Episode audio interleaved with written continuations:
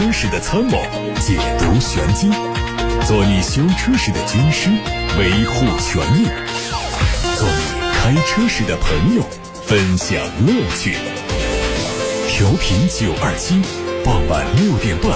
董涛说车，只和车友在一起。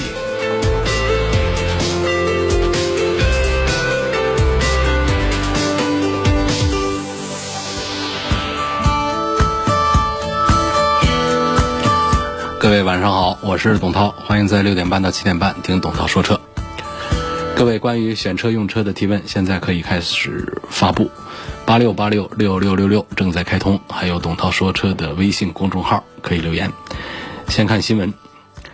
日前，大众汽车中国销售有限公司、一汽大众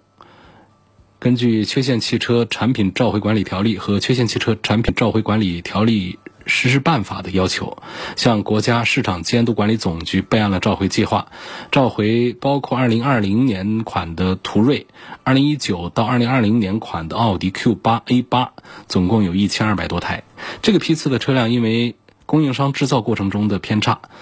变速箱。冷却管、导油管的焊接强度不达标，可能出现变速箱油泄漏的情况。如果变速箱油在车辆行驶过程中泄漏到路面，可能会影响后车的正常行驶。如果未能及时处理，还可能导致变速箱损坏，或者是车辆失去驱动力，存在安全隐患。大众汽车为召回范围内的车辆免费检查变速箱油、冷却器、导油管的生产日期。如果确认为这个问题批次的产品，则会更换新的油管。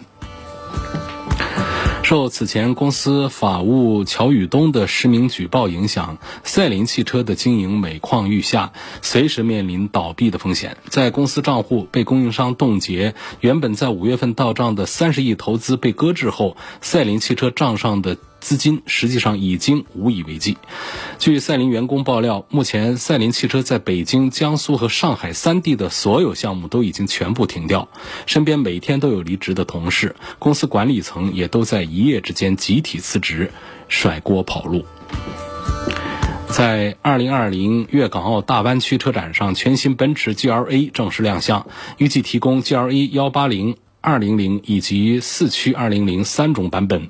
整体维持了此前海外版本的设计，并且将继续提供普通版和运动版两种外观套件。内饰同样是延续海外车型设计，包括双十点二五英寸仪表和中控一体式的贯穿屏幕，同时标志性的圆形空调出风口都出现在新车上。动力申报了幺八零、二零零两个动力级别，它们都用的是一点三 T 发动机。网上传出了一组捷豹 E-Pace 实车图片和一些信息，外观整体延续了现款设计，预计在配置上有所调整，尺寸是高度降低了三毫米，其他都不变。动力继续用高低功率不同的 2.0T，还新增了一款三缸的 1.5T，售价预计会有所下调。有媒体获得了一组全新汉兰达国内专利图，它预计在今年年底或者是明年上半年进入到国内市场。除了广汽丰田之外，一汽丰田也将投产全新汉兰达。虽然延续了现款比较方正的设计理念，但是整体更加圆润。前格栅内部是黑色的矩阵装饰，搭配了飞翼式的车标，而车尾的造型和全新的 RAV4 非常相似。据全新的 RAV4 和威兰达来看，预计一汽丰田版的全新汉兰达会和广汽丰田版在外观上有所区别，而动力、平台、整体配置都会完全一致。工信部发出了别克君越新车型的申报信息，外观和 2.0T 版本没有明显区别，尺寸方面只是高度略有下降，其他都没有变化。动力是代号为 LFV 的 1.5T，百公里的综合油耗只有6.5升。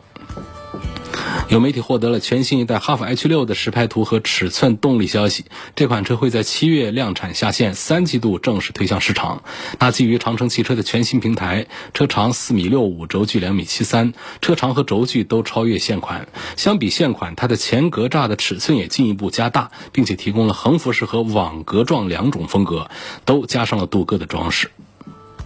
比亚迪汉 DM 在粤港澳大湾区车展上正式发布，它分成行政版和运动版两种外观。插电混动的预售价格是二十三万元起，纯电动版本是二十四万元起售。最早在三季度上市。比亚迪汉插电混动整体采用的是轿跑风格，前脸是家族风格。而值得一提的是，它的风阻系数就只有零点二三三 CD。尺寸方面，车长四米九六，轴距两米九二，车长较行政版、运动版是短了二十毫米，轴距并不明显。北京现代的第十代索纳塔的售价发布，十六万四千八到二十万五千八，会在七月二十二号正式上市。它的整体造型非常有张力。而尤其是车头的视觉效果，相比前代车型是更加激进张扬。内饰融进了时下流行的双屏，全液晶屏和中控屏的尺寸都是十二点三英寸，而动力方面是一点五 T 和二点零 T。最后是新款的三菱帕杰罗的消息，新车以官方平行进口的方式销售，三款车型的售价区间从二十八万九千八到三十万九千八。它采用三菱最新的家族风格，在保持原有 X 造型的同时，运用了更多的水平线条，整体视觉效果略显夸张。但是它的尾灯。纵置尾灯组再次通过 LED 光源得到了升级，而内饰方面呢是保持了比较简洁朴素的风格。与此同时，新款车型升级了全新的八英寸液晶仪表盘，中控台也换上了九英寸的触控屏，动力是三点零升的 V 六，匹配八速的自动变速器，并且还配备了四驱系统。各位正在听到的是晚上六点半到七点半钟直播的董涛说车，我是董涛。各位关于选车用车的问题，现在可以发送到直播间来，八六八六六六六六，这是楚天交广呼叫中心的热线正在开通。还有董涛说车的微信公众号，董涛说车的微博也都可以留言。看熊先生的提问，熊先生问到的是沃尔沃的 x C 九零 T 六跟林肯飞行家这两款车的对比。嗯，买这个大尺寸的。二线豪华品牌，往往性价比都是非常的出色的。你像这个沃尔沃的这个 x C 九零啊，尺寸，包括它的安全配置、品牌各方面，在这个豪华品牌里面都是做的比较好的。但是它的价位呢，现在确实是非常的有优势。那跟这个奔驰、宝马、奥迪的同级别的产品来相比较的话呢，得优惠了有个好几上十万吧。那所以这是。这款产品基本上就买它的话呢，呃，这个品牌的溢价是比较少的，像奔驰、宝马、奥迪的品牌溢价能力就比较强，他们会卖的更贵一点。但现在奥迪的 Q7 呢，这性价比也确实是表现很不错的。呃，另外关于这个林肯的飞行家这个产品呢，可能在豪华感受方面要更加的有优势一些。这个沃尔沃的产品呢，其实一直都不是在追求豪华，它追求的是一种品牌的调性，包括内饰的环保和整车的安全性这方面。你讲这个动力规格也好啊，啊讲那样的一些这个豪华的视觉的感受也好啊，它其实在这个沃尔沃不光是 x C 九零，呃，其他的产品上，行政级的轿车上也都没有太多的优势。但是到了林肯身上就不一样，林肯的这个产品呢。不管是二三十万的，还是到这个飞行家五六十万的，他们一直是很注重豪华的感觉，通过皮料的应用啊、色彩的搭配呀，啊，包括其他的一些配饰啊，还有配置啊，这样的整个堆砌起来，车内的豪华感受那是很不错的，它都可以有一种美式的那种老豪华车的感觉，它都可以和和这个咱们的呃这个奔驰这种豪华相媲美。确实，这个林肯车的一个特点就在这儿。那么，这个熊先生呢打听的这两个产品，沃尔沃的 x C 九零 T 六跟这个林肯的飞行家这一块放到一起来做对比的话呢，我觉得这个决定权呢还是在熊先生你自己，是属于我要追求这个大排量和豪华，那肯定是飞行家，它本身是 V 六的动力。那刚才说的这个沃尔沃的这个 x C 九零，这个就是二点零 T 的四缸，虽然说动力上并不慢啊。动力其实也挺快的，但是它跟这个 V 六的 3.0T 比的话呢，那还是要弱一些。另外就是豪华感受这个方面，所以一般来说呢，就是说我们追求这种大车的大气和豪华和大排量的话，还是应该看林肯的飞行家。我们比较简约啊，包括油耗这方面，还有我们不太追求这种张扬的这个豪华的话，沃尔沃的 x C 九零是一个很低调、很务实的一个选择。王先生说，希望评价一下丰田超霸四点零，说这个车呢配件好不好买？那肯定是不好买。第二，售后的维修保养方不方便？因为这个是平行进口的这个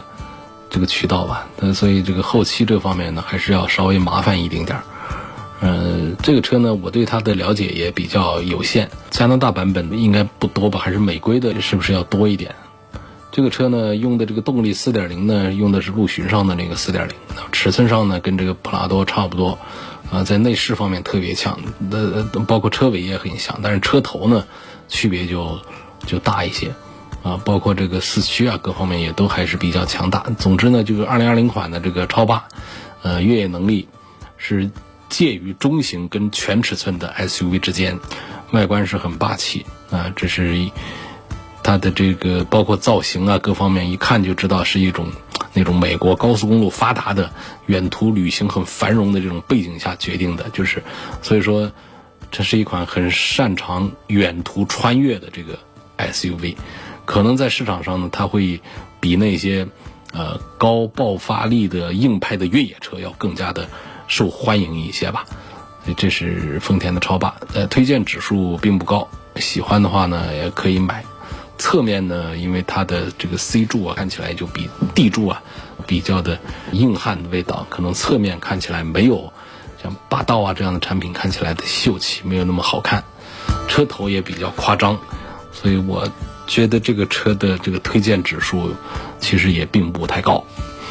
徐先生说，本田凌派的 1.0T 选它哪一个版本会比较好？同级别的合资车还有其他什么推荐的？像这种十来万块钱、尺寸大的像个雅阁一样的，恐怕，呃，就并不多。在本田家就是，呃，咱们的广汽本田生产了一个凌派，然后咱们的东风本田有一个享域，两个车都是一回事儿。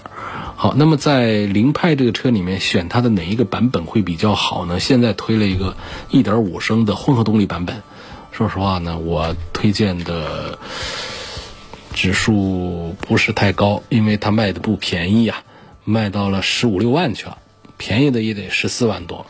我觉得这个时候，尽管这个车的尺寸摆在那儿，但是这个车的规格还是比较入门、比较低端的，因为它的普通版本呢，就是它的 1.0T 的。手动版本现在优惠完了，就是个八万块钱左右的一个车，于是整体的就给凌派这样的产品呢带到了一个比较低的段位里面。那么你就算是花了十六万多买了一个油电混合的一个凌派，那在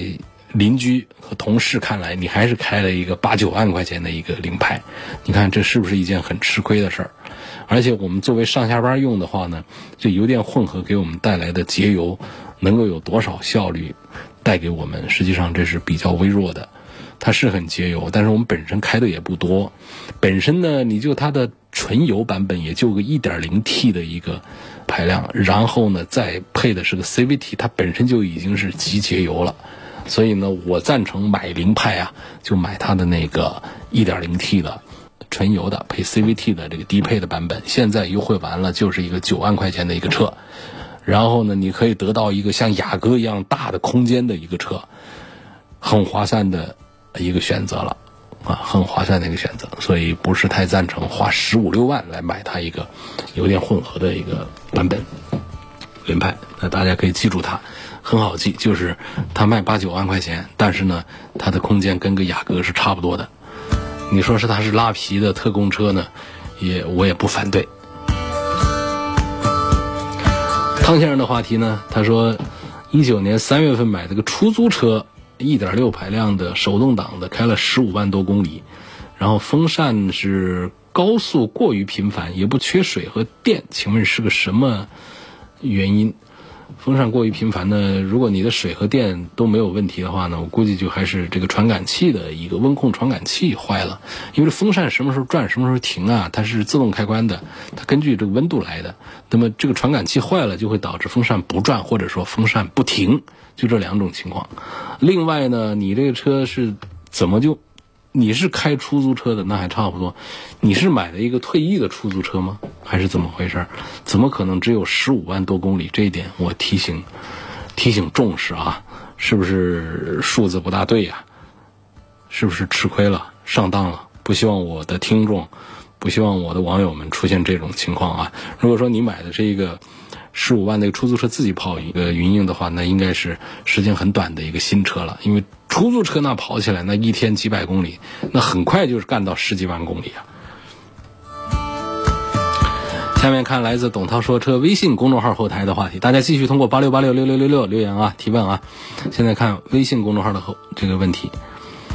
嗯，说每天晚上六点半都在听你的节目，好多年了，想听你谈一谈 VV 六顶配跟领克零五的低配，从三大件、安全性、操控和舒适性几个方面，嗯，你看应该是推荐买谁？这个我刚刚前不久呢，深度的体验了试驾的领克的零五，而 VV 六呢，我们是比较早的这种试驾，呃，印象已经不太深刻。但现在呢，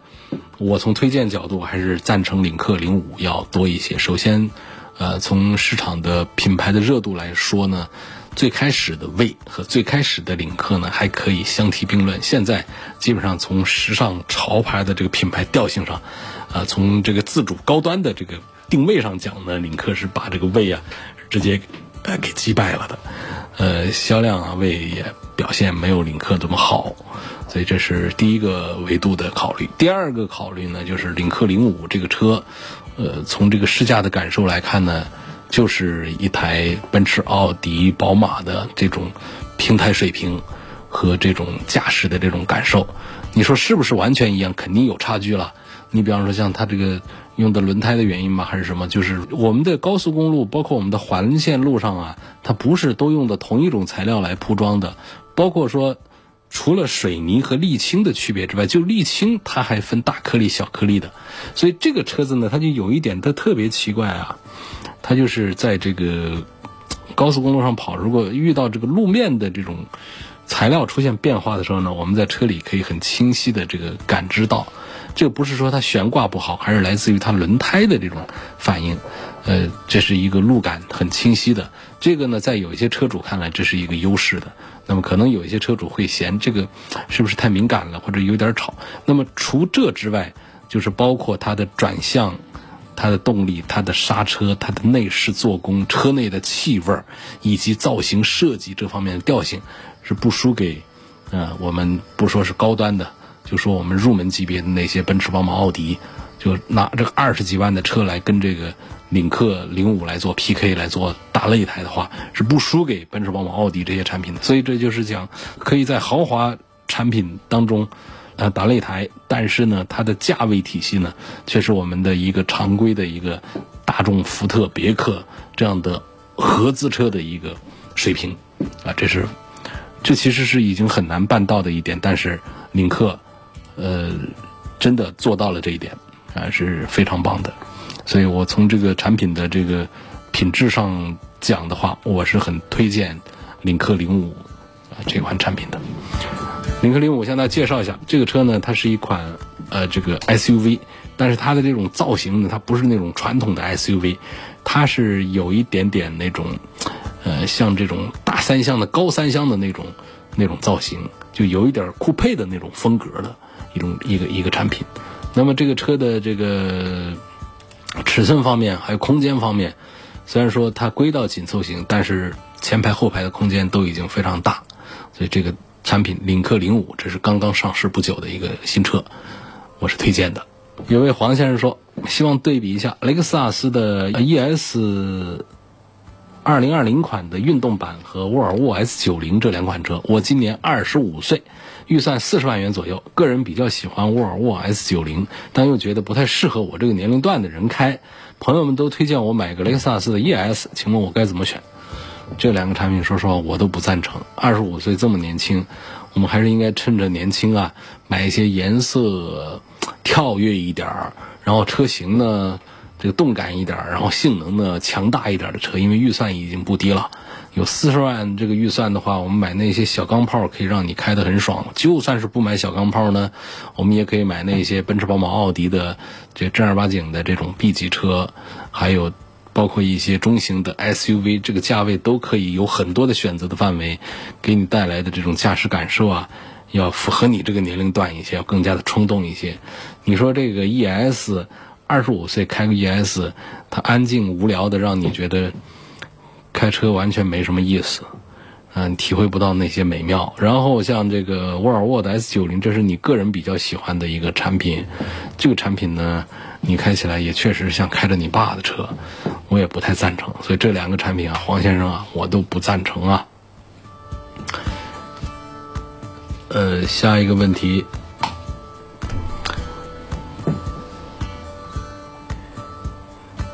这个问题他说我是一五年四月份买的一个大众宝来，我的车呢二手市场上能卖多少钱？我都不知道你这买的是个宝来的一个具体的什么配置啊？呃，总体来讲呢，你自己有一个算法，就是每年大概百分之八左右的这么一个折损率。你这五年下来的话，百分之四十就跑了，啊，这个账呢是粗略的一算啊，你别太当真，这个不能太精确，我这说不精确，这得根据这个市场上的一些具体的，包括你的配置啊、成色啊各方面来做一个啊判断的，啊不是这么简单的一个说法的，因为像这个车呢，比方说你当时买的时候啊是一个十万块钱的车，我刚才说去掉百分之四十的话，大概就卖多少钱呢？卖六万块钱。这是一个大概齐的一个车况正常，然后你是一个保养啊各方面都还做的不错的情况下的一个产品，成色还不错的啊一个基本情况。好，接下来他说，上周呢我去修理厂做保养，呃换了火花塞，清洗了发动机积碳，处理完之后，师傅轰了好几脚油门之后，车子就。排出了一些蓝色的烟雾，并且有刺鼻的焦味儿。我想问一下，这是放了积碳清洗剂之后烧掉积碳产生的正常现象吗？是的，这是一个正常现象。接着他还有说，最后保养过程中发现这个天窗雨水管有点堵，在打开车底的孔之后呢，就流了好些水。我的主驾驶座位脚垫底下地毯全都是湿的，就问这属于带天窗的大众车通病吗？这不是大众的通病，就好些车啊，它这个天窗的这个排水孔啊，它都容易堵，所以这个就是我们停车的时候啊，呃，还是注意呢，尽量的停在干净一点的地方，包括用车也不要在灰尘太大的情况下长时间用车，还有我们的清洗稍微的要勤勉一点点，防止这个雨水孔给堵住。接着又说，我该怎么处理打湿的地毯？师傅建议我拿地毯拆下来，拿吹风机吹一下。我觉得都比较费时间。问是不是可以直接换个地毯？换地毯当然是可以，但是我觉得没有必要。你就找个两三天不开车，请一个门面稍微大一点的美容店帮你处理是没有问题的。下一个问题说，我现在开的车呢是二零一八款的宝马叉一啊，一点五 T 的汽油版。我现在啊就想换一辆。油电混动或者纯电动的车，目前看上了宝马叉一的混合动力版本，希望评价这个车是否值得入手。呃，这作为一个车友啊，我不太赞成我们这位龚先生的这种这种选择。我不是说宝马叉一不好，这个待会儿再说这个混动版好不好。我只是觉得你从一八年开到二零二零年，开了三年这么一个宝马叉一，你换一个混动版不是为了换车是吧？只是要一个混动是吧？我觉得你是为了换车的话呢？咱们各种菜都尝一尝，不是宝马一家好。尽管宝马确实产品力做的还不错，开了三年又想换车，借这机会咱换一个品牌，或者说不换品牌，咱换一个车型啊，稍微升个级。就这车也不便宜啊，插电的个混合动力版本呢，也是到了四十万的车了。那我们是不是可以考虑一下？换一个轿车，或者换一个再大一点的一个 SUV 啊，等等这样的一些形式去。所以这是从一个车友的角度，实在不赞成说，我换掉一台宝马叉一，我开上的还是一台宝马叉一，区别只是在一个混动版，混动版混动就那么的，呃，有吸引力嘛？开的不多的话，这混动给咱们省多少钱，省多少事儿呢？也不见得。第二点，我再再说这个混动版的叉一是否值得买？这个我是赞成的。我是认为这个产品力还是很不错的。首先，这个尺寸的空间在那儿，在同级别当中呢是不弱的。第二点呢，就是混动本身它的续航里程是挺吓人的。工信部的纯电续航里程有一百一十公里，我曾经对这个车的这个续航做过测评，就自己开着开着试，确实就可以当一个纯电动的车来用了。这个耗电量也很低，耗油水平呢更不用说。所以基本上这个。这个产品呢，我认为在同价位的豪华产品当中，它的这个叉一的混合动力是很有优势的，是赞成买的。我主要是不赞成这个宝马叉一把一个普通版的叉一把它卖掉了，然后换一个混动版的叉一，这操作就有点太这个品牌的忠诚度太高了，太高了，高的我有点反对了。呃，王先生的话题呢是问福特探险者的 2.3T，问这个车是否值得买。作为一个三十万级别的一个大马力的一个车呢，我觉得，呃，确实尺寸在那儿，配置在那儿，不吃亏。但是呢，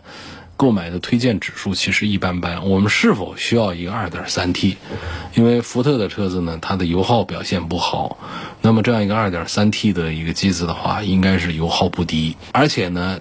在这个 2.3T 上，我们也体会不到它很强大的一个动力出来。一个正常的中规中矩的一个动力表现水平，然后还很高的一个油耗的话，这个就并不是太划算的一个事儿。呃，三十几万的这个价位啊，我认为呢，我们还是可以买这个像一些呃日系的一些产品的这个高配啊这样的，它配置也会更高一些。因为你要是说这个探险者这看得上眼的一些配置的话呢，基本上就。价格就高了去了，就上到四四十万上去了。我们到那儿去了之后呢，我们是不是应该考虑它一些豪华品牌的一个产品去了？对于一个合资品牌来做一个三四十万的一个产品的话呢，我一直是觉得这是一件很玄乎的一个事儿。我赞成呢，花个。二十大几万来买个尺寸大一点的一个非豪华品牌的一个合资车，这个会显得性价比表现更好一些。啊，单纯的讲的福特探险者就是我开场的第一句话说的，按照这个五米车的一个大车的一个尺寸，再加上一个动力的规格和这个这个整体的价格来说的话呢，并没有吃太多的亏。但是啊，这个购买的推荐指数，它其实是并不好。下一个问题呢是关于车辆的故障啊。夏先生是一个魏 VV 六的车主，这车是五月十四号刚买的，那现在看的话，也就是才一个多月啊。他说啊，这个车呢，我发现踩油门时候啊有异响和震动，一直影响到方向盘也震动。我六月二号到 4S 店反映情况，4S 店说是正常的。之后呢，我咨询了好多同款车主，都没有一个人有这样的情况。然后呢，我隔天去 4S 店，有个师傅说这是个问题，但是不清楚原因。那我又跑到另外一个 4S 店去检查试驾他们的试驾车，发现试驾车并没有异响和抖动。那我就觉得这是有问题。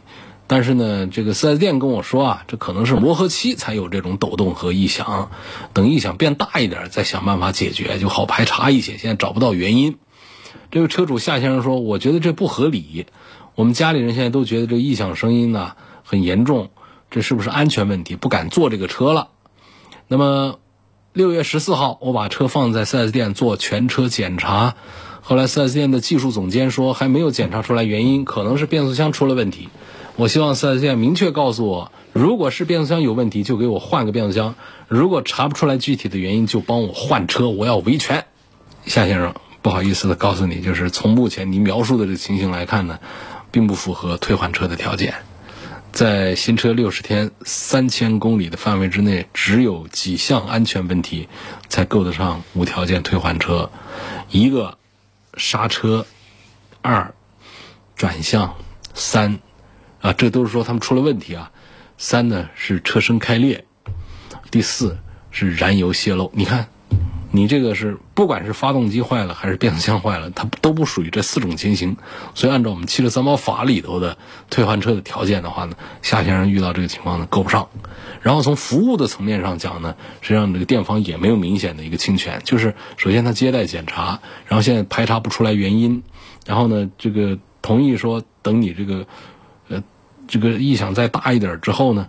再做这个。进一步的排查，所以这是很多店里都是这么一个办法，就是他现在确实通通过电脑、通过试驾，他都查不出来原因呢。就像一个医生啊，他现在还没有找出你的病根来，他没有办法手术刀给你开下去，他不知道这里头是个什么情况，他得弄得很清楚才能开刀啊。所以这个夏先生的这个车也是在四 S 店，现在他他都找不到原因。所以他没法给你做这个维修。但你这因为说这是问题，我就判断这肯定是一个安全问题，所以不敢做这个车，因此我要退换车。这个逻辑在目前我们现行的法规下是不被支持的，是行不通的，行不通的。而且我还有一点呢，从一个车友的角度告诉你，就是这种情况通常它不是一个什么安全的问题，啊，它应该说这个就是踩油门的时候有一些异响和震动的话呢，呃。四 S 店给你做过了检查，那么这种外表式的这种机械问题的情况，估计都会排除掉了。比方说是机脚的问题啊，啊，或者说是这个像火花塞的这样的一些问题啊，基本上应该它都能够找出来的。那能如果说找不出来的话呢，有一点异响和震动的话呢，就很可能是这个变速箱内部。出了一点什么样的问题？这种情况不一定说就给我们就带来了一个安全，尤其是它不涉及到汽车三包法里头涉及到的几种安全情形，所以退换车的情况是，呃，这个条件是没有办法得到支持的。所以我觉得你就继续开，继续观察，啊，然后呢，让店里尽快的给你查出来是变速箱的问题还是什么毛病。今天就到这儿，感谢大家收听和参与晚上六点半到七点半直播的董涛说车。董涛说车同名全媒体平台可以收听往期节目的重播音频，他们入驻分布在蜻蜓、喜马拉雅、九头鸟、董涛说车的微信公众号、微博，还有微信小程序“梧桐车话”、车架号、易车号、百家号等等平台上。我们明天晚上的同一时间再会。